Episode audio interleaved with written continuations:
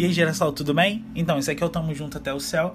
E hoje, para nossa nossa partilha, eu trouxe um tema interessantíssimo, sempre bom da gente estar refletindo, que é sobre a nossa identidade, a identidade do cristão. Vamos lá partilhar? Simbora. É, pra gente começar, hoje eu trouxe uma uma ajuda do céu. Hoje eu pedi uma ajuda do céu de uma grande mulher, uma grande intercessora, uma grande santa da nossa igreja, que é a Santa Maria Madalena. Que com a história dela, com alguns atos dela que a gente vai ver aqui hoje, a gente consegue refletir um pouquinho sobre a importância dessa nossa identidade cristã. Então vamos lá. Primeira vez que Santa Maria Madalena é citada na Bíblia, ela está lá no Evangelho de São Lucas, no capítulo no capítulo 8, versículo 2, em que o evangelista narra como o seguinte: é a mulher chamada Maria Madalena, cuja Jesus havia expulsado dela sete demônios. Assim, a gente ouve muito que Maria Madalena ela era uma prostituta, era uma adúltera, enfim, nada disso é importante para essa nossa reflexão de hoje. Vamos entender Maria Madalena, lógico, como uma pecadora, assim como qualquer um de nós, como ela tinha esses sete demônios, né? Que demônios são esses, geração? Esses demônios nada, nada mais é do que os vícios, os nossos pecados diários, aquilo que nos persegue dia a dia. Cada um tem os seus, cada um sabe como é perseguido. É, então a gente pode trazer para os dias de hoje como as drogas, como o vício na bebida, a corrupção, a mentira, o... enfim, seja qual for todos os tipos de pecado que você consiga imaginar, esses são os demônios que Jesus havia expulsado de Santa Maria Madalena e que a partir daí aquela mulher iniciava o seu apostolado. Ela iniciava a sua missão. A partir daquele momento, ela tomava para si uma identidade de cristã e que ela tomou aquela decisão de que ela seguiria Jesus, sabe? Então isso é importantíssimo pra gente, até para você entender tanto a história de Santa Maria Madalena é muito importante para a gente sempre refletir sobre o que, que, é sobre essa conversão diária, sabe? Sobre essa vontade de seguir a Jesus. Sabe aqueles dias que você se culpa muito, aquele dia que tu acorda e fala assim: "Caraca, cara, eu sou um bochinha, que besteira que eu ando fazendo. Eu tô fazendo um monte de besteira, não devia fazer isso, eu vou para a igreja, isso é hipocrisia, isso é isso e é aquilo". Só que tem uma passagem, Girassol, que é importantíssima, assim, ela me ajuda muito e eu vou muito te indicar essa passagem, vou pedir para você anotar se você tiver de alguma forma aí para você ler depois, ler todos os dias, cara da sua vida, ou todos os dias que você se sentir assim. Que está na segunda carta de São Paulo aos Coríntios, no capítulo 5, versículo 17. Lá São Paulo diz o seguinte: Se alguém está em Cristo, é nova criatura. Passaram as coisas antigas, se fez uma realidade nova, se fez nova realidade. Ou seja, a partir do momento que você está em Cristo, geração, que você está em comunhão com Jesus, você é nova criatura. Aquilo que passou, passou. E isso aconteceu com Santa Maria Madalena, sabe? A gente escuta muito aquela frase de que é, Jesus ama o pecador, mas Jesus odeia o pecado. Jesus não te odeia porque você está pecando, Jesus odeia o que você está fazendo. Jesus fica muito triste quando eu cometo um pecado porque ele odeia aquilo que eu estou fazendo. Então que a gente possa entender isso, que a gente tenha oportunidade todos os dias de renovar essa nossa identidade.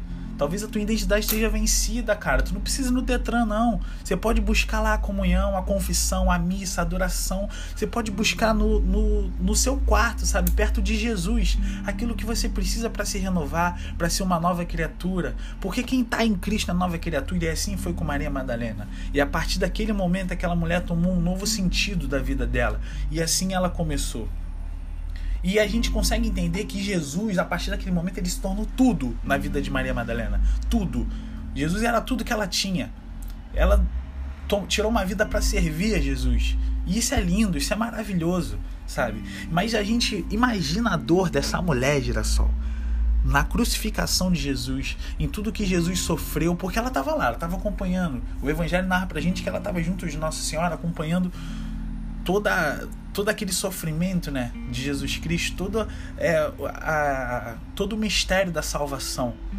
E ela viu tudo aquilo com seus olhos humanos, no qual não conseguia entender por que, que aquilo estava acontecendo.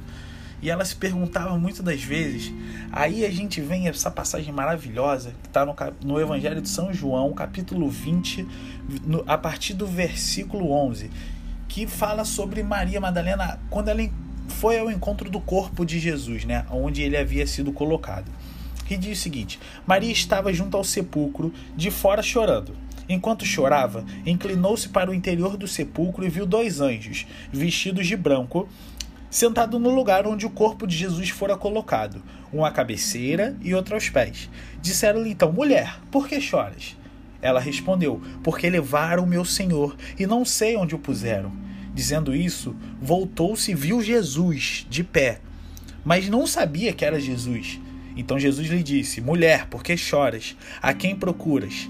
Pensando ser o jardineiro, Madalena disse: Senhor, se foste tu quem levaste o corpo do meu mestre, dize-me onde o puseste, por favor, e eu irei buscar. Então Jesus lhe disse: Maria. Voltando-se, ela, ela olha para Jesus e diz: Mestre. Olha que coisa linda, girassol. Que mistério lindo, que diálogo perfeito, sabe? Aqui Maria, despedaçada, o mundo dela parecia ter acabado. Ela não conseguia reconhecer Jesus, ela não conseguia entender por que, que aquilo estava acontecendo. Quantas vezes isso não acontece com a gente? A gente está sofrendo, está apanhando, a gente não entende o porquê daquilo. Jesus está na nossa frente e fala assim: Ô, oh, por que, que tu tá chorando, cara? Eu tô aqui. Só que você não consegue entender. Só que tem uma das coisas de Jesus que é inegável, assim. Jesus conhece a nossa identidade melhor do que a gente mesmo. Jesus te conhece melhor do que você mesmo. E quando ele te chamar, ele não vai te chamar de girassol como eu te chamo, de coleguinha, de amiguinho, de bonitinho, bonitinha. Não. Ele vai te chamar pelo nome, assim como ele fez com Maria. Ele não virou para Maria e falou assim: Oi Maria, olha eu aqui, olha para mim, presta atenção, é Jesus. Não, ele não fez isso. Ele não precisou disso, ele não precisava disso, ele não precisa disso. A única coisa que Jesus disse para que ela o reconhecesse, ele falou Maria. Ele o chamou pelo nome, assim como ele me chama pelo nome, como ele te chama pelo nome. Ele fala: Lucas, acorda, eu tô aqui. E a nossa reação quando a gente ouve a voz de Deus, ela é única. Mestre, meu Senhor, meu Senhor e meu Deus, que profissão de fé linda, geração. E é isso que Jesus quer de nós. E é por isso que São Paulo vai recomendar: se alguém está em Cristo, a nova criatura, para que você consiga, quando a sua identidade for abalada, para que você possa buscar uma comunhão com Jesus, para que ele possa virar para você e falar o seu nome. Assim como ele disse, Maria, e você parar tudo o que você está fazendo e responder, Mestre. E isso vai renovar a nossa identidade, girassol. As pessoas do lado de fora, elas não querem mais buscar Jesus porque elas acham que Jesus está morto.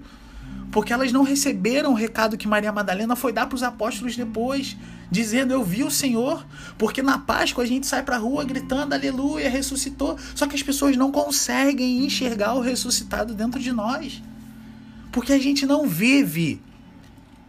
Porque a gente está deixando para trás a nossa identidade. A gente está deixando para trás aquilo que a gente não deveria falar, mas que a gente deveria viver. E essa é a importância da gente entender a nossa realidade. As pessoas acham que Jesus está morto, porque nós anunciamos a sua ressurreição, mas a gente não vive a ressurreição de Jesus.